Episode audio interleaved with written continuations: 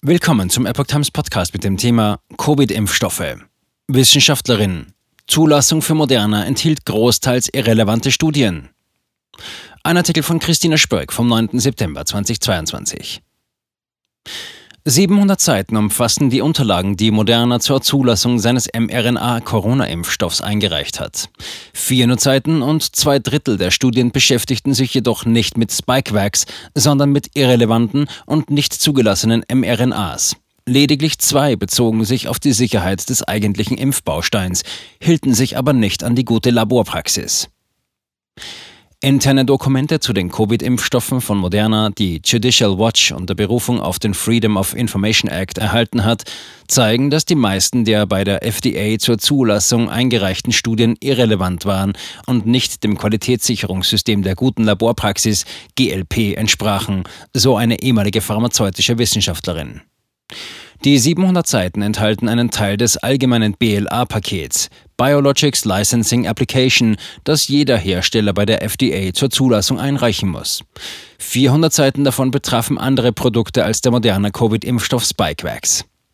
Die Dokumente wurden nicht veröffentlicht, jedoch von der ehemaligen pharmazeutischen Wissenschaftlerin Alexandra Latipova analysiert und von der Epoch Times geprüft. Latipova hat für mehr als 60 Pharmaunternehmen gearbeitet, wobei ihr Hauptaufgabenbereich die Erstellung und Überprüfung klinischer Studien war. Ein Großteil der Studien wurden bei der FDA eingereicht. Ignorieren Sie die Fracht, konzentrieren Sie sich auf das Fahrzeug und umfahren Sie den Stau. Die nicht-klinischen Untersuchungen von Moderna beinhalteten Studien mit irrelevanten und nicht zugelassenen mRNAs, die völlig andere chemische Einheiten als die in Spikevax verwendeten sind, erklärte Letipova gegenüber Epoch Times. Moderna behauptete in dem Dokument, dass die Wirkstoff-mRNAs von Spikevax nicht auf ihre Toxizität untersucht werden müssen und ohne weitere Tests durch jede andere mRNA-Sorte ersetzt werden können, sagte sie. Die FDA hat dieser anmaßenden Behauptung nicht widersprochen. Das Unternehmen behauptet also, dass der Wirkstoff eines neuartigen Medikaments nicht auf seine Toxizität getestet werden muss. Dies ist vergleichbar mit der Behauptung, dass ein LKW, der Lebensmittel transportiert, und ein LKW, der Sprengstoff transportiert, dasselbe sind. Ignorieren Sie die Ladung, konzentrieren Sie sich auf das Fahrzeug. Die Behauptung ist absurd mRNAs und LMPs, Lipid-Nanopartikel, sind sowohl getrennt als auch als Kombination völlig neuartige chemische Substanzen, die jeweils einen eigenen IND-Antrag, Investigational New Drug, sowie eigene Dateneinträge bei den Aufsichtsbehörden erfordern. Studien mit einer mRNA-Sorte sind kein Ersatz für alle anderen, fügte Latipova hinzu. Ihren Recherchen zufolge hat Moderna zudem ganze Kategorien von Sicherheits- und Toxizitätstests übersprungen. Keine gute Laborpraxis. In dem im Januar veröffentlichten FDA-Zulassungsdokument wird eingeräumt, dass die Toxizitätsstudien, die mit der wirklich verwendeten mRNA 1273 durchgeführt wurden, nicht GLP-konform waren. GLP sind umgangssprachlich übersetzt Richtlinien der guten Laborpraxis.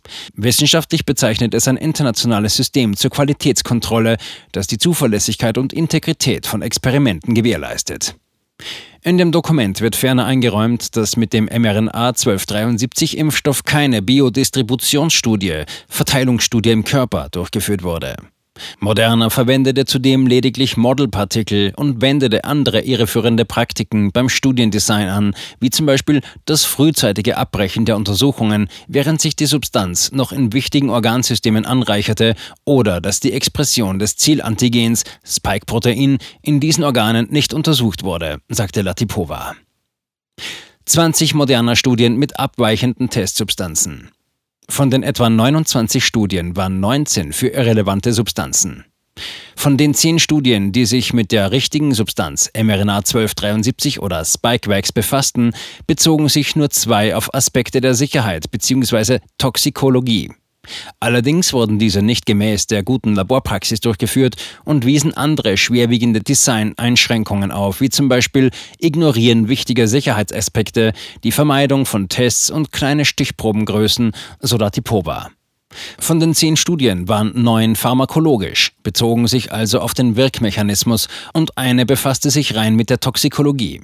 Bei all diesen Studien handelt es sich jedoch ebenfalls um Studien, die nicht dem GLP-Standard entsprechen. Dies bedeutet, es handelt sich um Forschungsexperimente, die ohne die für eine Zulassung erforderlichen Validierungsstandards durchgeführt wurden. Die übrigen 20 Studien, darunter alle Pharmakokinetik, Anmerkung der Redaktion, was macht der Körper mit der Substanz, und fast alle Toxizitätsstudien wurden mit abweichenden Testsubstanzen durchgeführt, sagte Latipova. Sprich, es wurde eine Vielzahl von nicht zugelassenen experimentellen mRNAs getestet, die nicht mit Spikevax oder der Covid-Krankheit zu tun haben.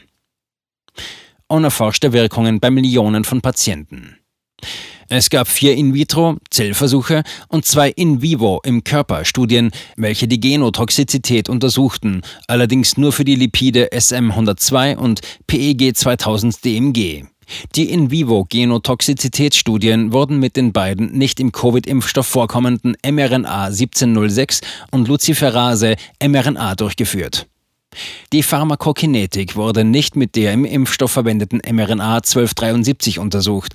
Stattdessen schloss Moderne eine Reihe von Studien mit einer anderen, nicht verwandten mRNA 1647 ein, einem Konstrukt aus sechs verschiedenen mRNAs, das 2017 in einer ebenfalls nicht GLP-konformen Studie für Zytomegalovirus entdeckt wurde, sagte sie. Das Zytomegalovirus ist auch nicht mit dem Covid- oder SARS-CoV-2-Virus verwandt.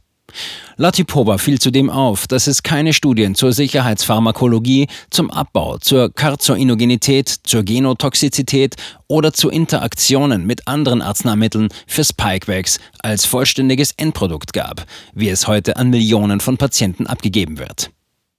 Die FDA und Moderna haben nicht auf die Bitte um eine Stellungnahme reagiert. Judicial Watch reagierte ebenfalls nicht auf eine Bitte um Stellungnahme.